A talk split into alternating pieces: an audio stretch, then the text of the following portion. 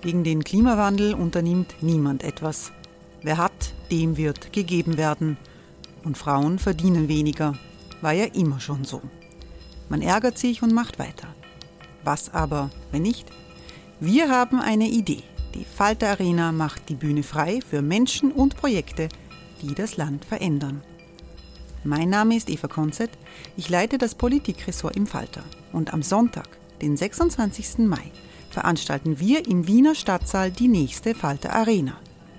Mit dabei unter anderem der ehemalige Politiker und Neosänger Matthias Strolz, Theresa Imre von Markter, Sonja Jöchtel von Love Politics oder Kari Ochsner von Ochsner Wärmepumpen. Machen statt jammern. Wir schauen uns an, wie das funktionieren kann. Kommen auch Sie vorbei. Alle Informationen und Tickets finden Sie unter falter.at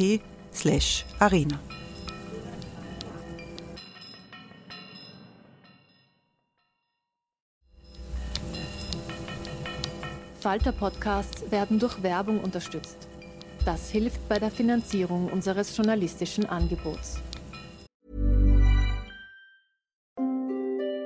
Hereinspaziert durch unser Burgtor. Ob Burgherr, Ritterin, Stallbursche oder Gauklerin. Die Burg Liechtenstein in Maria Enzersdorf bei Wien lädt zu Erkundungen ein und weckt bei Groß und Klein die Abenteuerlust. Erbaut im Jahr 1130 ist die Burg bis heute zu 60 Prozent im Originalzustand erhalten. Waffenkammer, Turmzimmer und Ritterstube. Die Stammburg der Fürstenfamilie von und zu Liechtenstein bietet Einblicke in das Leben im Mittelalter. Besuchen Sie uns jetzt in der Erlebniswelt Burg Liechtenstein. Jeden Sonntag mit eigener Kinderführung. www.burglichtenstein.eu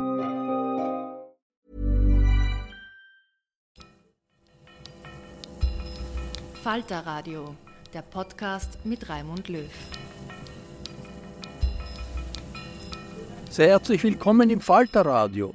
In dieser Sendung geht es um das Klima und den Arbeitsmarkt. Expertinnen und Experten diskutieren, welche Jobs der Klimaschutz bringt und welche Ausbildung dazu beitragen kann, dass sich der Arbeitsmarkt in klimafitte und sozial gerechte Richtung entwickelt. Falter-Chefreporterin Nina Horacek leitet die Diskussion an der Arbeiterkammer Wien und sie stellt die Teilnehmerinnen vor. Die Erderwärmung hat nicht nur Auswirkungen auf unser Leben ganz im Allgemeinen, sondern sie verändert auch den österreichischen Arbeitsmarkt. Mehr als wir uns vielleicht heute vorstellen können. Denn Energiewende und Sozialstaat, die hängen ganz eng zusammen. Und nur wenn es uns gelingt, den Arbeitsmarkt richtig klimafit zu gestalten, können wir auch unseren sozialen Wohlfahrtsstaat weiterfinanzieren. Die Klimakrise hat nämlich einen großen Einfluss darauf, welche Berufe und welche Qualifikationen künftig vermehrt nachgefragt werden. Aber was muss jetzt ganz konkret passieren, damit der österreichische Arbeitsmarkt möglichst rasch und gut auf die Klimakrise reagiert? Welche Aus- und Weiterbildungen braucht es? Und, und das ist die große Frage, haben wir die Leute dafür überhaupt? Wie kann eine sozial gerechte und gleichzeitig auch ökologische Arbeitsmarktpolitik aussehen, die einerseits hilft, die Erderwärmung zu bekämpfen, die aber andererseits auch den Arbeitnehmerinnen und Arbeitnehmern die besten Chancen bietet, in neuen Berufsfeldern Fuß zu fassen. Genau darüber wollen wir heute diskutieren und ich begrüße dazu meine Gäste. Petra Bach-Draxel ist die neue Chefin des Arbeitsmarktservice AMS. Gratulation. Ähm, Sie sind in Ihrer ersten Arbeitswoche im neuen Job. Danke, dass Sie gleich zu uns gekommen sind. Silvia Hofbauer leitet die Abteilung Arbeitsmarkt und Integration in der Arbeiterkammer Wien. Herzlich willkommen. Peter Wieser ist Leiter der Magistratsabteilung 23 für Wirtschaft, Arbeit und Statistik in Wien. Ebenfalls herzlich willkommen. Und heute ist auch mein Kollege Benedikt Narososlawski vom Falter bei uns zu Gast. Er ist Journalist, leitet das Falter Naturressort und er beschäftigt sich seit vielen, vielen Jahren intensiv mit Klima- und Umweltthemen und auch damit, wie eine kluge Politik im Kampf gegen die Erderwärmung aussehen sollte. Herzlich willkommen. Alle oder fast alle wollen raus aus Öl und Gas.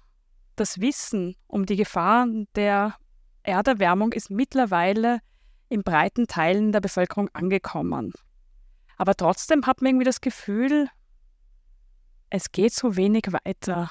auch was ähm, sagen die Frage, wie können wir den Arbeitsmarkt ähm, klimafit gestalten, ähm, betrifft. Benedikt, ähm, täuscht dieser Eindruck? Ähm, wo steht denn Österreich so beim Umbau des Arbeitsmarkts in Richtung Ökologie? Und was würdest du sagen, wie viel Beschäftigungspotenzial steckt in der Energiewende, die wir so dringend schaffen müssen? Die, dieses Thema ist, glaube ich, mittlerweile schon angekommen in der Politik. Ich habe jetzt in der Vorbereitung auch nochmal das Regierungsprogramm durchgelesen. Da sieht man schon diesen, äh, das Klima zieht sich da durch alle Bereiche. Auch beim Thema Arbeit ist das Klima drinnen. Da stehen dann so Sachen drinnen wie neue Lehrberufe fürs Klima oder wir müssen äh, die Branchen äh, klimafit machen und so weiter. Das heißt, äh, dort ist es schon leise drinnen. Wir äh, stehen aber, würde ich sagen, jetzt am Anfang. Das hat auch damit zu tun, dass das Klima sehr lang eben überhaupt kein Thema war oder immer so ähm, in, in den Randspalten, im öffentlichen Diskurs nicht. Das hat sich jetzt erst so seit ein, ein paar Jahren verschoben, dass das äh, wirklich dieses Bewusstsein da ist. Das schlagt dann natürlich auf die Politik äh, nieder, aber es kommt sehr spät. Und wir wissen, dass es aber eigentlich ein riesiges Potenzial gibt. Ähm, ich habe mir da Zahlen angeschaut von der International Labour Organization.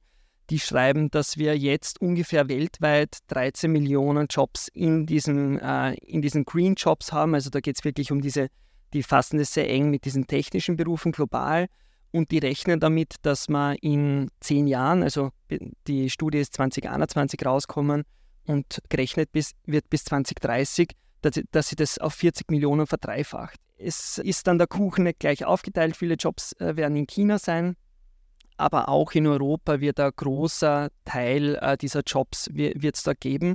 Und um das auf Österreich runterzubrechen, wir haben in etwa zumindest sind es die Zahlen, die ich kenne, etwa so viele Leute in den Green Jobs wie in, im Tourismus jetzt arbeiten, also Vollzeitäquivalent, das sind ungefähr 200.000 Leute. Und das wird sehr rasch sehr viel mehr werden, zumindest das Potenzial ist da. Da gibt es eine Studie von der JKU, von der Johannes Kepler Universität in Linz, und die rechnen damit, dass wenn wir diese Ziele erfüllen, die die äh, Politik vorgeben, wenn wir diese Energiewende wirklich schaffen, also bis 2030 sauberen Strom zu haben und da diese Wärmewende schaffen, dass, dass wir Ölheizungen rauskriegen und, äh, und Gasheizungen und dafür erneuerbare Systeme, dann äh, rechnen die jährlich mit netto 100.000 Arbeitsplätzen. Also äh, das klingt unglaublich für mich. Also da, da sieht man, wie, wie groß der Bedarf ist. Und das eben pro Jahr bis 2030. Also unglaubliche Zahlen. Man kann aber jetzt schon sagen, dass wir ein ziemliches Problem haben mit den Fachkräften. Da erinnere ich an diese Pressekonferenz von Martin Kocher, der gesagt hat, es fehlen, also die war Anfang des Jahres, da wird die Frau Draxel wahrscheinlich noch mehr wissen als ich, aber da, da hat er gesprochen von, äh, glaube ich, 11.000 Jobs im klimarelevanten Bereich, die offen sind und das hat ungefähr am Zehntel aller offenen Stellen entsprochen. Also das, da merkt man, wir haben eine riesige Chance für den Arbeitsmarkt, aber ich glaube, wir hinken schon sehr stark hinterher.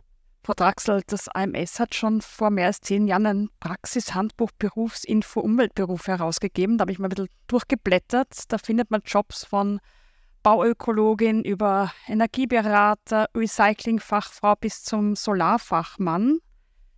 Beschert Ihnen die Energiewende ein neues Jobwunder? Ähm, vernichten Sie gerade Ihren eigenen Job, weil jetzt alle ähm, Jobs finden werden im Umbau des Staates in ökologisch oder verschlafen wir da gerade was? Ich glaube weder noch. Also wir vernichten, ich glaube, ich, äh, wir werden nicht arbeitslos. Gleichzeitig glaube ich, verschlafen wir es auch nicht. Uns als Arbeitsmarktservice, muss man wirklich sagen, ist das ein wichtiges Thema. Ich glaube, Sie haben es jetzt ganz gut im Kontext der Historie aufgezeigt. Ich glaube, als AMS waren wir eher früh dran. Ja, wir haben rasch reagiert. Wie oft äh, äh, sobald so Trends kommen, reagiert man rasch und beginnt sich sozusagen mit den Berufen und den Veränderungen auseinanderzusetzen. Und die Erfahrung historisch war, dass man Menschen ausbildet, die aber dann noch nicht aufgenommen worden sind äh, von der Wirtschaft. Weil sozusagen wir schon gedacht haben, es braucht vielleicht mehr äh, Planerinnen oder sage ich Umweltberaterinnen, gleichzeitig haben die keinen Job gefunden. Das, was jetzt positiv für uns ist, ist, dass diese Jobs jetzt wirklich auf, also wenn man ausbildet, es hier wirklich einen breiten Bedarf gibt. Ja? Das, was man jetzt arbeitsmarktpolitisch sagen muss, ist, wir reden ja, ein Green Job ist ja eine schwierige Definition, beschäftigt uns auch schon über lange Jahre. Was ist wirklich ein Green Job? Und inzwischen, glaube ich, sind wir klarer geworden zu sagen, es gibt klimarelevante Jobs. Ja, ich denke sozusagen an den Bereich Mobilität. Wenn ich die großen Bereiche hernehme, dann reden wir von Mobilität, wir reden von Bauen und Sanieren, wir reden von, von Energiefragen. Ja, und dann können Sie noch das vierte, was sozusagen ein bisschen Kreislaufwirtschaft und sozusagen ökologisches Wirtschaften wäre. Das sind die Bereiche. Und da muss man sagen, das sind klimarelevante Jobs, von denen man hier redet, auch wenn man sagt, wie viele Menschen wir brauchen. Und da ist es relativ klar, dass der Großteil dieser Jobs technologische Jobs sind. Ja, und das, glaube ich, macht uns natürlich auch das Problem des Mangels, ja, dass wir hier von Jobs reden, die sehr stark in einem technischen Kontext, also wo man immer eine Form von technischer Ausbildung braucht, dass das die Jobs sind, die jetzt gefragt sind, beziehungsweise dass jetzt gefragt ist, dass Personen, die in Beschäftigung sind, sich höher, also sozusagen, sage ich, mit Zusatzmodulen qualifizieren. Also sie brauchen jetzt zur klassischen Installationstechnik, Gebäudetechnik brauchen Sie ökologisches Wissen dazu. Oder beim Sanieren brauchen Sie ökologisches Wissen dazu. Also die große Herausforderung, glaube ich, ist äh, die Qualifizierung der Beschäftigten. Es ist leichter zu sagen, wenn qualifiziert man von Menschen, die arbeitslos sind, aber der große Bedarf ist auch, die bestehende Belegschaft zu qualifizieren. Also alle müssen mehr lernen sozusagen. Also alle müssen mehr lernen letztendlich. Herr Wieser, Sie beschäftigen sich ja intensiv mit der wirtschaftlichen Entwicklung von Wien. Eine Großstadt hat dann nochmal ganz andere Herausforderungen. Noch dazu, wo Wien ja 2040, wenn ich es richtig im Kopf habe, klimaneutral sein möchte. Wo sehen Sie da die Herausforderungen und haben Sie die Arbeitskräfte für Ihre Pläne? Ja, vielleicht zum vorher Gesagten. Also ich glaube, dass wir uns schon in der Stadt Wien sehr lang mit dem Thema befassen. Also es gibt ja schon Klimaschutzprogramme, ich glaube seit, seit Ende der 90er Jahre. Ähm, was jetzt vielleicht einfach das Bewusstsein noch mehr gekommen ist, waren die letzten Jahre, das war einfach ein, ein, ein Booster, wenn man so will, ein Turbo. Also durch die hohen Energiepreise äh, ist es irgendwo völlig klar, dass äh, das fossile System nicht nachhaltig ist. Also wir haben uns das für, für Österreich letztes Jahr angeschaut. Wir haben fast 20 Milliarden quasi ein, ein Defizit gemacht im Energiebereich, also mehr importiert an Erdöl, äh, Kohle und so weiter, als wir an Energie äh, exportiert haben. Das ist natürlich mit dem, mit dem extremen Preisanstieg hat sich das vervierfacht im Vergleich zu 2021. Da waren die Preise wieder sehr niedrig. Man muss immer sehr aufpassen. Aber rein prinzipiell zeigt sich, dass es volkswirtschaftlich einfach wirklich teuer ist. Und ich glaube, dass das einen, einen, eine sehr hohe Motivation jetzt für alle gebracht hat, hier auch den, den Ausstieg aus, aus, aus fossiler Energie zu bringen. 2040 ist unser Ziel. Das haben wir in unserer Smart City Klimastrategie so festgelegt. Ähm, zum ersten Mal 2014 haben wir eine Smart City Strategie gehabt, so war es noch 2050. Also wir ziehen da eh sozusagen an den Schrauben dran. Ähm, Im Regierungsprogramm der Stadt Wien äh, zwischen den Koalitionspartnern steht auch das Thema Fachkräftezentrum ganz klar im, im, im, im, Zent also im Zentrum. Also sprich, Wien soll Fachkräftezentrum Österreichs werden. Das heißt, wir haben uns in letzter Zeit sehr, sehr intensiv genau mit dieser Frage beschäftigt. Ähm, haben wir eigentlich die Arbeitskräfte, um diesen diesen Umbau, diesen grünen Umbau überhaupt bewerkstelligen zu können. Was ähm, ist die Antwort? Ich sage es einmal so, wir haben eine komfortablere Position in Wien als in den restlichen Bundesländern. Das ist jetzt ein bisschen Statistik, aber wir sind das einzige Bundesland, wo die Erwerbsbevölkerung steigen wird bis 2030. Das ist mal Fakt. Das hat natürlich auch mit der demografischen Entwicklung zu tun. Ähm, das heißt, wir haben sicherlich das ein höheres Potenzial unter Anführungszeichen als in den restlichen Bundesländern. Die Zahlen genau zu nennen, ist ein bisschen das Problem. Wir haben halt gegenläufige Tendenzen. Also es ist ganz klar, es wird massive Investitionen brauchen. Ähm, raus aus Gas zum Beispiel, das ist also die Dekarbonisierung des, des, des Wärmesektors in Wien. Da reden wir von ungefähr 30 Milliarden, vielleicht sogar mehr. Das sind schon Investsummen, die, die massiv sind. Also geht mal darum, das Geld überhaupt aufzustellen, auch, auch so aufzustellen, auch wichtig, wenn wir hier bei der Arbeiterkammer sind, sozial natürlich auch zu gestalten, weil das muss man sich auch leisten können, diesen Umbau. Äh, und äh, gleichzeitig stellt sich immer die Frage, wer soll das tun? Deswegen haben wir uns jetzt auch schon länger damit beschäftigt, ähm, anzuschauen. Das muss man halt sehr differenziert machen, je nach Bereich. Es ist etwas anderes in der Sonnenstromoffensive als im Gebäudesektor oder Sanierung. Das wird dann immer recht kompliziert im Detail, sich das anzuschauen, weil es sehr unterschiedliche Berufe auch sind und sehr unterschiedliche Qualifikationsprofile. Aber prinzipiell äh, liegen da jetzt bei uns einige, einige Daten vor, und ich glaube deswegen keiner allzu schlechten Position in Wien sind. Das heißt, die 2040er der Wettkampf geht sich aus bis 2040.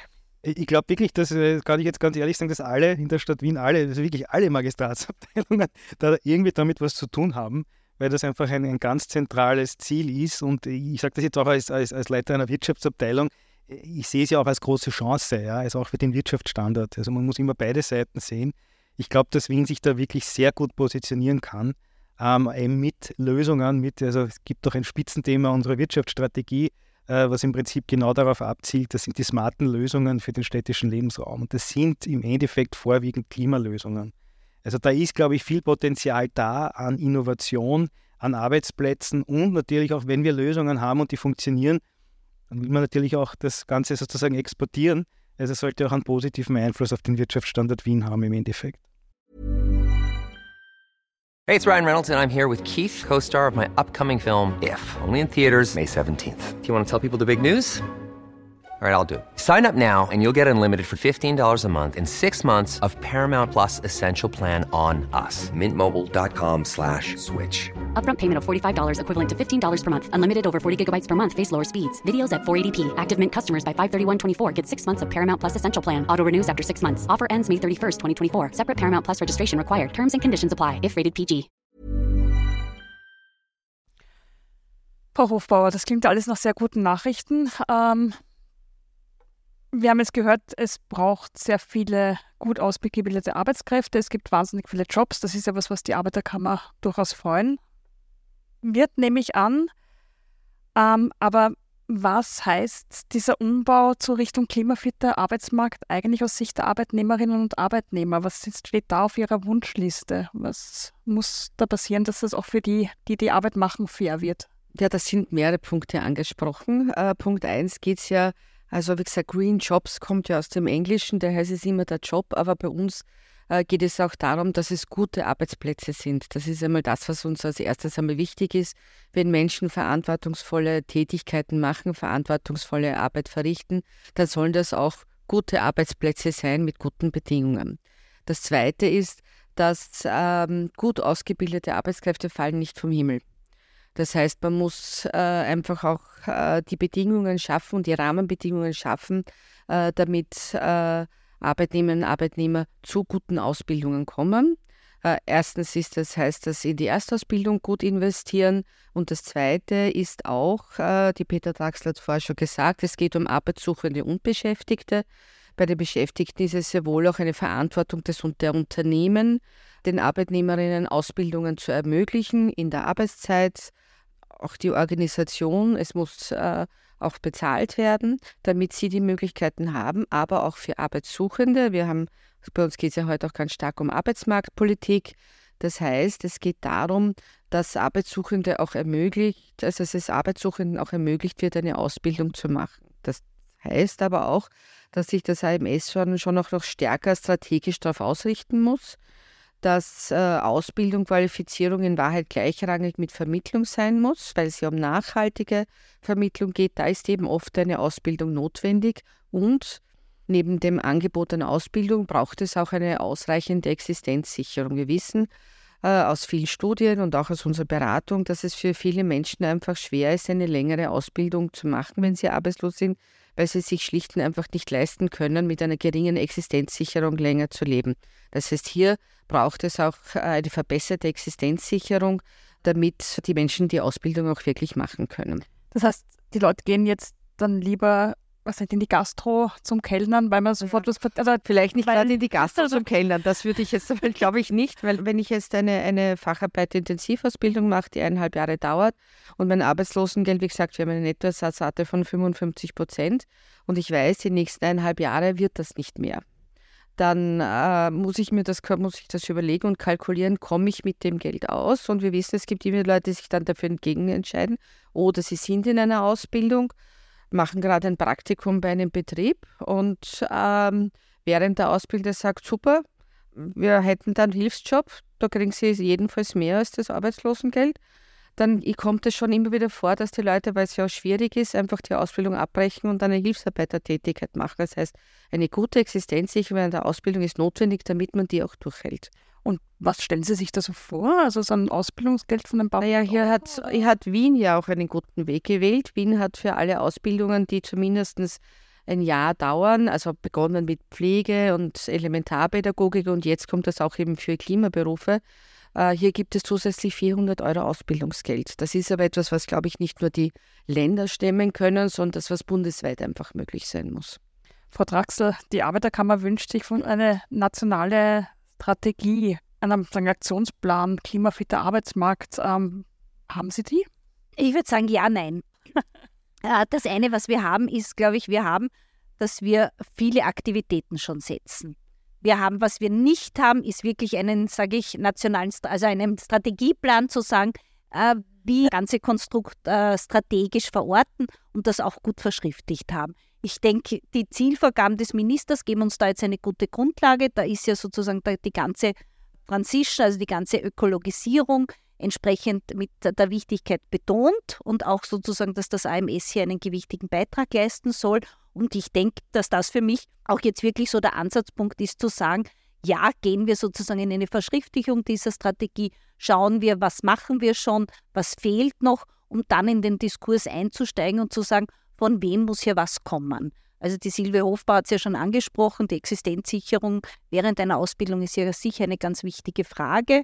Äh, in Wien gibt es jetzt das Beispiel mit dem Wiener Ausbildungsgeld und da, glaube ich, ist es strategisch notwendig zu schauen, wie wird das zukünftig ausschauen, was kann der Bund hier übernehmen, also wir als AMS mit dem Bildungszuschuss und wo brauchen wir aber auch die anderen Länder im Boot, um zu sagen, was müssen die beitragen, dass Menschen ja auch während der Ausbildung sozusagen entsprechend abgesichert sind, ist der eine Punkt. Und der zweite Punkt, der eine Schnittstellenfrage ist, ist natürlich die Qualifizierung von Beschäftigten. Zu sagen, wer wird hier welche Kosten übernehmen? Also was erwarten wir uns von Betrieben, dass sie an Kosten übernehmen und was kann sozusagen die öffentliche Hand hier übernehmen?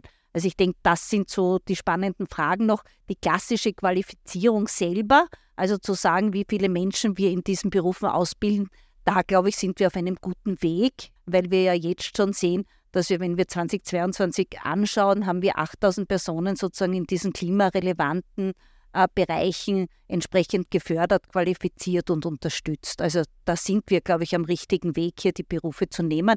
Hier gilt es, und das ist fürs, fürs AMS, glaube ich, noch ein wichtiger Punkt, den die Silvia auch schon angesprochen hat, nämlich zu sagen, äh, wie finden wir die Personen, die wir gut qualifizieren können, und da braucht es, und das sind auch, da gibt es auch große regionale Disparitäten, ja, nämlich zu sagen, wie viel Basisbildung braucht es in welchem Bundesland, damit Personen überhaupt befähigt werden, in diese Ausbildungen einzusteigen. Weil, wie gesagt, der Großteil sind technische Ausbildungen. Mhm. Gleich, ob ich sozusagen jetzt an die Photovoltaik, an die Windenergie, ob ich sozusagen an den Bau denke oder an den Fahrradmechatroniker denke. Also wir sind hier nicht im Dienstleistungsbereich. Und hat das AMS genug finanzielle Mittel, um da auch werden wir diskutieren müssen. Also ich denke, wenn ich mir die Zielvorgaben des Ministers anschaue, dann sind das wirklich sehr ehrgeizige, sehr gute Zielvorgaben. Die kosten ja was. Genau. Und dann wird es ab Herbst oder ab August um die Frage gehen, wie viel Budget steht uns als AMS zur Verfügung? Und da glaube ich, das wird man auch quantifizieren müssen. Ich meine, du hast für die anderen Bereiche, der Peter Wiese hat sozusagen jetzt für die infrastrukturelle Seite, aber natürlich braucht auch sozusagen, wenn wir in Menschen investieren wollen, und das entsprechend tun im, im richtigen Ausmaß, wird das auch eine entsprechende budgetäre Mittel brauchen. Lieber Benedikt, noch eine Frage an dich, sagen als jahrelange Beobachter der österreichischen Klimapolitik und ähm, auch Energiewende. Man hat den Eindruck, es wissen alle, was zu tun ist. Man hat auch den Eindruck, ähm, es sehen alle, welche tolle Jobmöglichkeiten da auf der Straße liegen. Trotzdem sind wir noch nicht so weit. Ähm, wir sind da relativ spät dran. Wer ist aus deiner Sicht irgendwie verantwortlich? Wo sind die Bremser, wenn eh alle wissen, wie wichtig es ist und dass es schnell passieren soll? Irgendwer steht ja da auf der Bremse. Naja, ich glaube, das ist eher das historische Versagen. Wir hören ja jetzt gerade, es ist unglaublich viel in Bewegung, aber wir müssen daran denken, dass diese Energiewende erst sehr langsam abhebt. Also wenn man sich die Zahlen anschaut, wie jetzt der Zubau der, äh, der PV-Anlagen ist, der Windkraftanlagen und so weiter, dann sieht man tatsächlich in den letzten beiden Jahren, wie das hochgeht. Und es ist lang so dahingedümpelt. Und ich glaube, das hat verschiedene Gründe. Das erste habe ich vorher schon angesprochen. Erstens gibt es einfach das Klimathema, wir wissen das seit den 1990ern ist es auf der internationalen Agenda, aber nie ist es Top-Thema worden. Und das ist zwar immer so, man hat schon was getan, da gebe ich Ihnen auch komplett recht, aber dass, dass das wirklich ganz oben auf der Agenda steht, das äh, hat man wahrscheinlich wirklich der Fridays for Future Bewegung zu verdanken, die 2019 diesen Diskurs so verschoben hat, dass wir verstanden haben, es geht beim Klima wirklich um unsere Zukunft, um, um unser Überleben und das auch bei den politischen Entscheidungsträgern ankommen ist. Also 2019 ist für Österreich und für Europa Schlüsseljahr gewesen, weil da Wahlen waren, also die EU-Wahlen und die Nationalratswahlen. Und wir sehen einfach, dass die EU-Wahlen extrem, äh, da, die Franzosen haben das die grüne Welle genannt, den Green Deal, den es jetzt gibt, der schlagt natürlich massiv durch auf Österreich mit den, mit den verstärkten Klimazielen die Grünen, die dann in die Regierung kommen sind 2019, durch die Wahl 2019, haben natürlich auch auf der politischen Ebene einiges bewirkt. Und deswegen glaube ich, ähm, wir, wir müssen eher so die Historie anschauen, dass eigentlich sehr lange nichts passiert ist und jetzt sozusagen dieser Diskurs in Gang kommt. Aber ähm, dann gibt es noch den zweiten Faktor, dass die Energiewende jetzt wirklich leistbar wird. Das bedeutet, wir haben es jetzt wirklich mit einer Wettbewerbsfähigkeit der Erneuerbaren zu tun. Das ist nicht mehr der ideologisch-moralisch gescheitere äh, die Energieform, sondern es ist wirklich die günstigste Energieform. Es macht einfach für die Betriebe auch keinen Sinn mehr, auf Kohle zu setzen, auf Öl zu setzen. Wir haben es jetzt bei der Energiekrise gesehen, welche Abhängigkeiten wir da haben. Aber unabhängig vom Ukraine-Krieg und dieser Energiekrise sehen wir einfach, dass das BV einfach unschlagbar im Preis ist.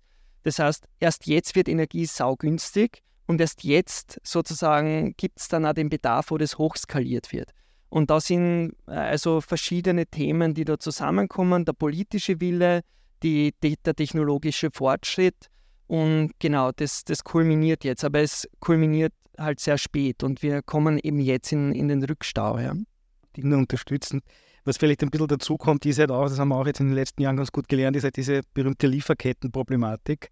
Äh, wir haben jetzt alle Ziele, also Deutschland ist, glaube ich, 2045, wir 2040, für die EU 2050. Alle wollen jetzt mehr oder weniger gleichzeitig äh, den Umbau betreiben. Das ist auch nicht ganz unproblematisch. Wir reden von Fachkräften, aber wir reden auch von Gütern. Ich brauche dann die Photovoltaikanlagen etc da schaut es in Europa nicht sehr gut aus. Das wissen wir leider auch. Also die meisten kommen eben aus Asien. Bei den Wärmepumpen ein bisschen besser, aber da hat es jetzt auch eine Investition in Deutschland gegeben von einem großen Hersteller, also aus den USA in Deutschland. Also das ist dann schon auch sehr schnell äh, auch ein europäisches Thema. Also Österreich ist zwar ein Exportland und wir sind wirklich sehr gut unterwegs, aber alles selber produzieren wird auch schwierig. Also ich glaube, das ist auch eine, eine Problematik, die so ein bisschen ein Bremser ist. Ein interessantes Beispiel, was ich gerne nenne, ist halt immer ähm, das LNG-Terminal, ich glaube zwei Terminals in Deutschland, also dieses Flüssiggas-Terminal.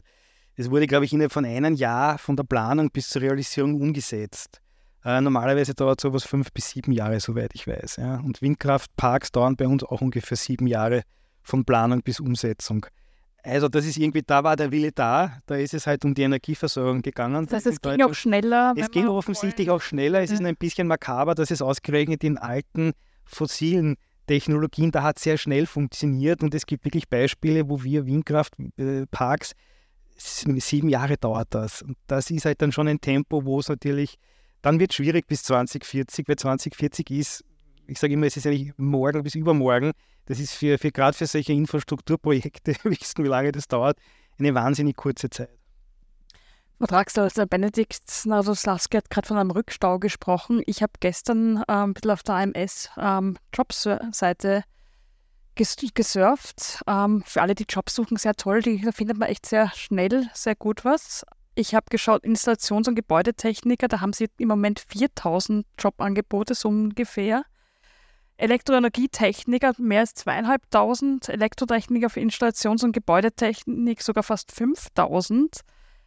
Also wir haben anscheinend das qualifizierte Personal nicht. Muss man da auch im Bildungsbereich was ändern? Ja, ich glaube, wir müssen was ändern. Sie nennen einfach die drei Berufe, die uns hier am meisten beschäftigen. Ah, die ja, ja, also, ah, ja, es sind die drei, es sind die drei Branchen, äh, die uns äh, am meisten beschäftigen, weil die einfach notwendig sind. Also wenn wir uns fragen, wer macht das alles? Also wer ist für die Photovoltaik am Dach oder wer sozusagen, welche Ausbildung brauche ich, dass ich in der Windenergie sozusagen was weitergeht, dann sind das jetzt die, die operativ arbeiten, also dann wirklich montieren, sind das die Beruflichkeiten oder äh, äh natürlich die Gebäudetechnik, wenn es um die um ganze Hausinstallationsfragen geht.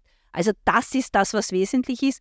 Da glaube ich, haben wir wirklich einen Bedarf und dieser Bedarf hier was anders zu machen, reicht von der schulischen Ausbildung her. Also da müssen wir, ich, ich wünsche mir so sehr und ich hoffe, dass sie endlich kommt, die, die Kampagne, äh, dass man den Schülerinnen und Schülerinnen schon sagt, ja, die ja sehr umweltaffin auch sind, dass man hier sagt, was sind die Jobs, die hier notwendig sind, wenn ihr was beitragen wollt äh, im Klimabereich.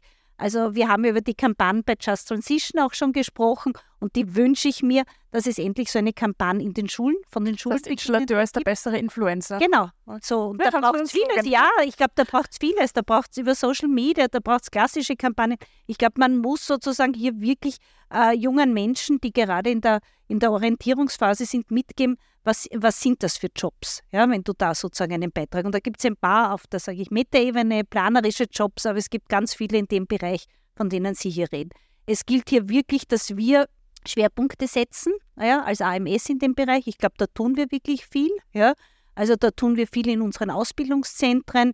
Äh, vielleicht äh, sozusagen wird es die Silvia Hofbau auch noch sagen, da gibt es äh, wie den Ökobooster jetzt Projekte, wo man sagt, man arbeitet mit einer Zielgruppe, nämlich mit den Menschen, die hier sind, ja, aus, der, aus, aus dem Bereich der geflüchteten Menschen, bildet die ganz spezifisch aus mit viel Sprachbegleitung, mit allem drumherum, damit sie genau in diese Berufe gehen. Also macht dort, ich sage immer, dort müssen wir äh, die Berufsorientierung machen, weg vom Kfz-Techniker, ich sage es männlich, weil es mehrheitlich Männer sind, hin zum Gebäude- und Klimatechniker und ich glaube, wir werden auch Fachkräfte aus dem Ausland brauchen. Also das ist eine Kombination aus allem, wo wir auch sehr spezifisch schauen müssen, wo sind diese Fachkräfte. Es wird nicht nur die Kooperationen brauchen in der Pflege, im Tourismus, ja, sondern es wird verstärkt. Es gibt wenige Ansatzpunkte, ja, jetzt im schulischen Bereich, wo es Kooperationen gibt. Es wird auch diese Suche sozusagen in Europa und bei Drittstaaten notwendig werden, damit wir diese Arbeitskräfte abdecken können und finden.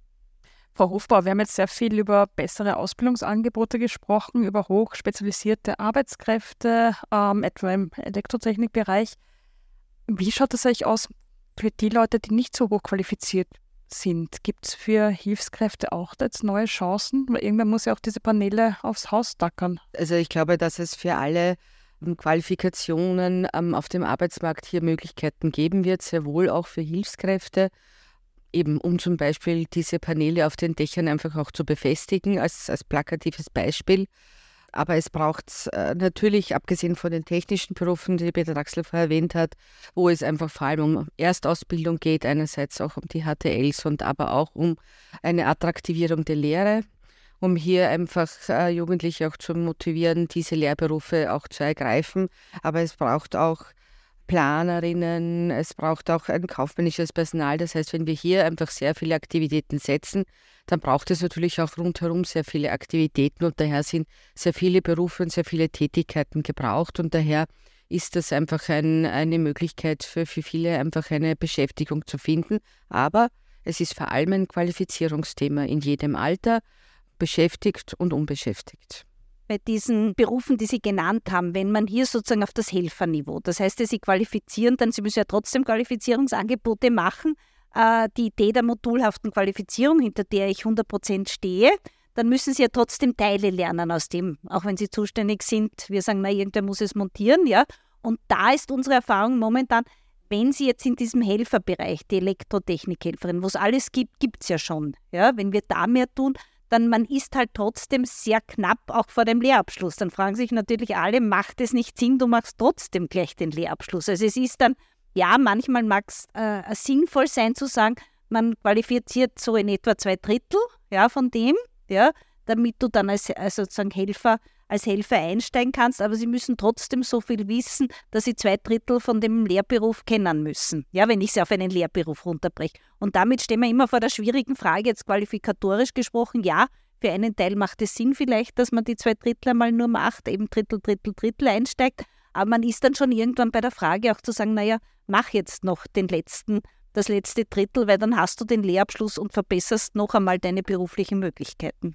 Ich glaube, das ist der Punkt. Dass ich glaube, dass man modulhafte Angebote hier einfach schaffen sollte oder ausbauen sollte, dass wir, glaube ich, hier kreative Wege brauchen, um auch auf dem Weg schon Beschäftigung zu ermöglichen, aber man sollte den Weg zu Ende gehen. Das wäre dann wie berufsbegleitende Lehre oder, sozusagen oder ja oder modulhaft. Es gibt ja speziell auch schon wie Kompetenz mit System. Es gibt ja schon Angebote äh, im AMS, wo das auch möglich ist. Aber im Grunde für Arbeitnehmer und Arbeitnehmer sollte immer der, das Ziel ein Berufsabschluss werden, damit äh, sie sich auf dem Arbeitsmarkt gut bewegen können und dann auch entsprechend auch äh, ihre, äh, ihre Bezahlung dann für eine ausgebildete Arbeitskraft ist und nicht nur eine Hilfsarbeitertätigkeit. Aber ist das nicht, wenn so ein Personalmangel ist, noch mal schwieriger, dass dann der Chef sagt, du, ich brauche dich, du kannst halt nicht aufs Modul gehen und die Ausbildung fertig machen? Ich glaube, das ist eine Herausforderung und die Herausforderung, die wir sehen, gerade bei den Unternehmen, also gerade bei den vorher von Ihnen angesprochenen Berufen, ist es ja so, dass diese die Installateurbetriebe haben volle Auftragsbücher äh, für die nächsten ein, zwei Jahre und haben daher natürlich kein besonderes Interesse, derzeit ihre Mitarbeiterinnen und Mitarbeiter auf Weiterbildungen zu schicken, damit sie zusätzliche Tätigkeiten lernen oder irgendwelche Ausbildungen abschließen. Hier, glaube ich, braucht es ganz stark auch eine Begleitung und auch eine Beratung äh, der Unternehmen, hier auch eine Bewusstseinsbildung bei den Unternehmen, damit ihnen klar ist, wenn Sie in zwei oder drei Jahren gut ausgebildete Fachkräfte brauchen, dann nutzt es nicht, wenn Sie in zwei oder drei Jahren wieder schreien, wir haben keine Fachkräfte. Man kann schon vom Ausland auch jemanden holen, aber man kann auch rechtzeitig darauf schauen, dass man sie hat. Ja, nach einem alten Bauspaßlogen, glaube ich. Ja. Also das ist, da geht es hier darum zu sagen, ja, ich muss mir Wege suchen, hier kann die Politik auch unterstützen. Äh, aber ich muss rechtzeitig schauen, äh, dass ich meine Mitarbeiter weiterbilde, dass ich, äh, dass ich ausbilde. Und da, glaube ich, braucht es noch viel Überzeugungsarbeit auch von Bewusstseinsbildung bei den Unternehmen. Ich möchte nur kurz eingehen, was die Petra Draxel gesagt hat, auch die, die Berufe, die jetzt sozusagen sehr gefordert sind oder äh, wo stark nachgefragt sind. Wir haben uns das angeschaut für den Bereich jetzt eben der, der Sonnenstromoffensive, also Monteure von so Photovoltaikanlagen. Äh, vielleicht als kleine Werbung, das Medianeinkommen für diese Berufsgruppen ist auf jeden Fall höher als das Durchschnittseinkommen. Also es ist sozusagen nicht nur, dass man intrinsisch was für die Umwelt tut, was ich glaube, was der Jugend, glaube ich, mittlerweile wirklich sehr wichtig ist, das bekomme ich schon mit. Es sind auch wirklich gute Einkommenschancen, so eine kurze Werbeeinschaltung.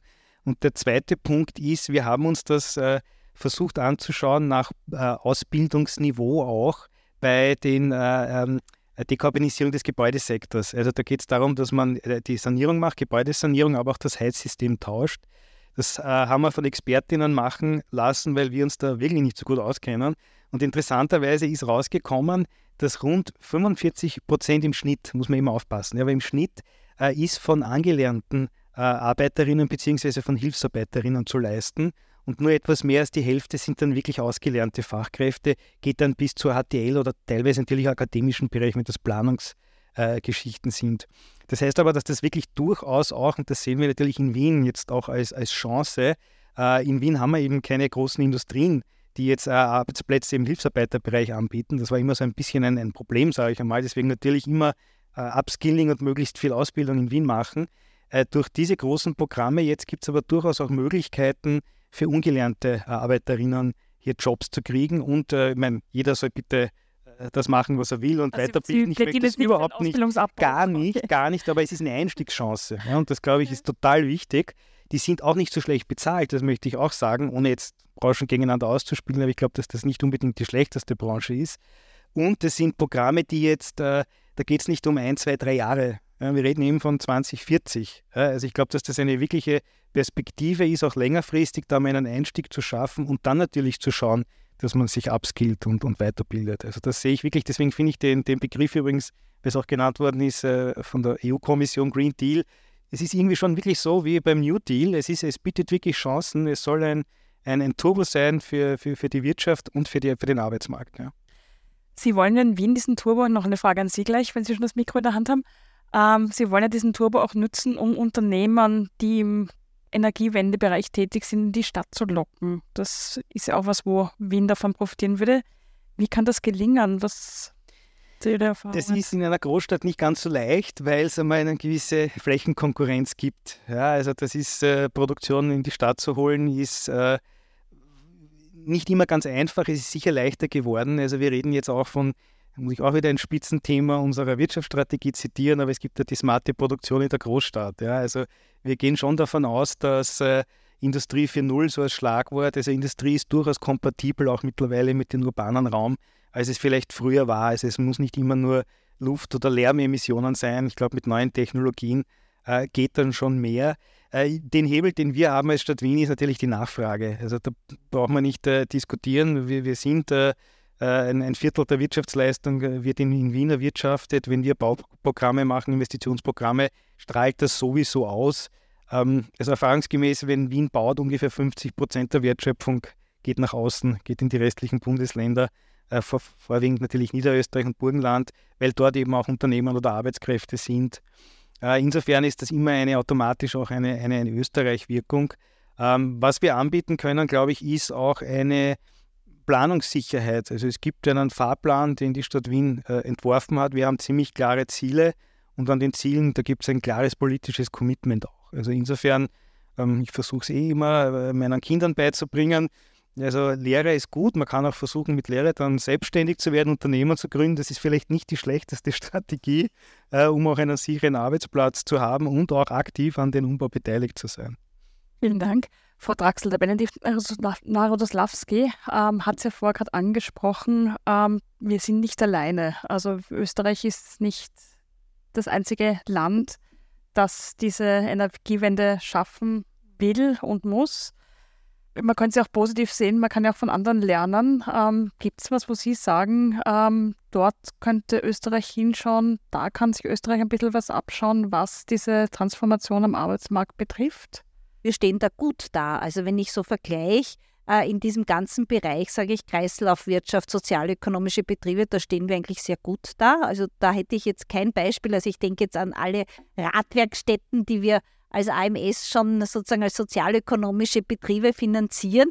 Da muss ich wirklich sagen, also da glaube ich, stehen wir Internet, das gibt es international auch, aber da stehen wir eigentlich sehr gut da. Ich glaube, wir stehen in der Qualifizierung sehr gut da. Ein Beispiel, das anschließt an dieses Thema Qualifizierung Beschäftigter oder die Frage sozusagen, äh, zahlen wir besondere Eingliederungsbeihilfen für diese Menschen. Dort gibt es Beispiele. Also ich denke jetzt an Slowenien als Beispiel. Da muss man sagen, die haben sozusagen schon ein Förderschema, wo sie äh, insbesondere den Einstieg fördern. Also wir würden sagen, es ist eine Art Eingliederungsbeihilfe oder Einstiegsbeihilfe für Personen, die in diesen Bereich gehen. Also ich glaube, da könnte man nachdenken. Ist ja nicht ganz einfach, wie man es auch sozusagen jetzt äh, macht, damit es äh, allen rechtlichen Bestimmungen äh, passt, mit denen zusammenpasst, dass man nicht die Zielgruppenfokussierung, sondern sozusagen eine, eine Branchenfokussierung hätte in einer Förderung.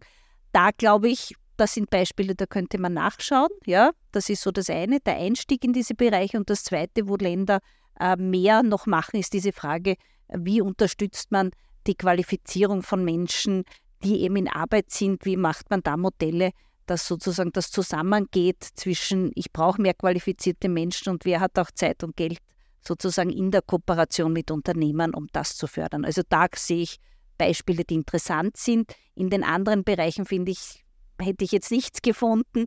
Da glaube ich, sind wir eigentlich sowohl inhaltlich, kompetenzorientiert, wie wir ausbilden, da sind wir sehr gut ausgestellt. Da gilt es einfach um die Frage, wie viel Geld hat man, damit man was machen kann. Das ist eine Diskussion in der Arbeit der Kammer Wien vom 4. Juli 2023, die wir etwas gekürzt haben. Ich bedanke mich bei den Veranstaltern für die Zusammenarbeit. Ich verabschiede mich von allen, die uns auf UKW zuhören. Über Sozialpolitik und Klima ist jede Woche im Falter zu lesen. Daher empfehle ich ein Abonnement des Falter.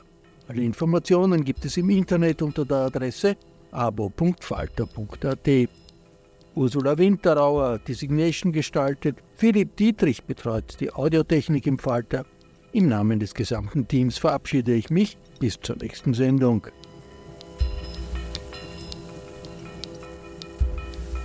Sie hörten das Falterradio, den Podcast mit Raimund Löw.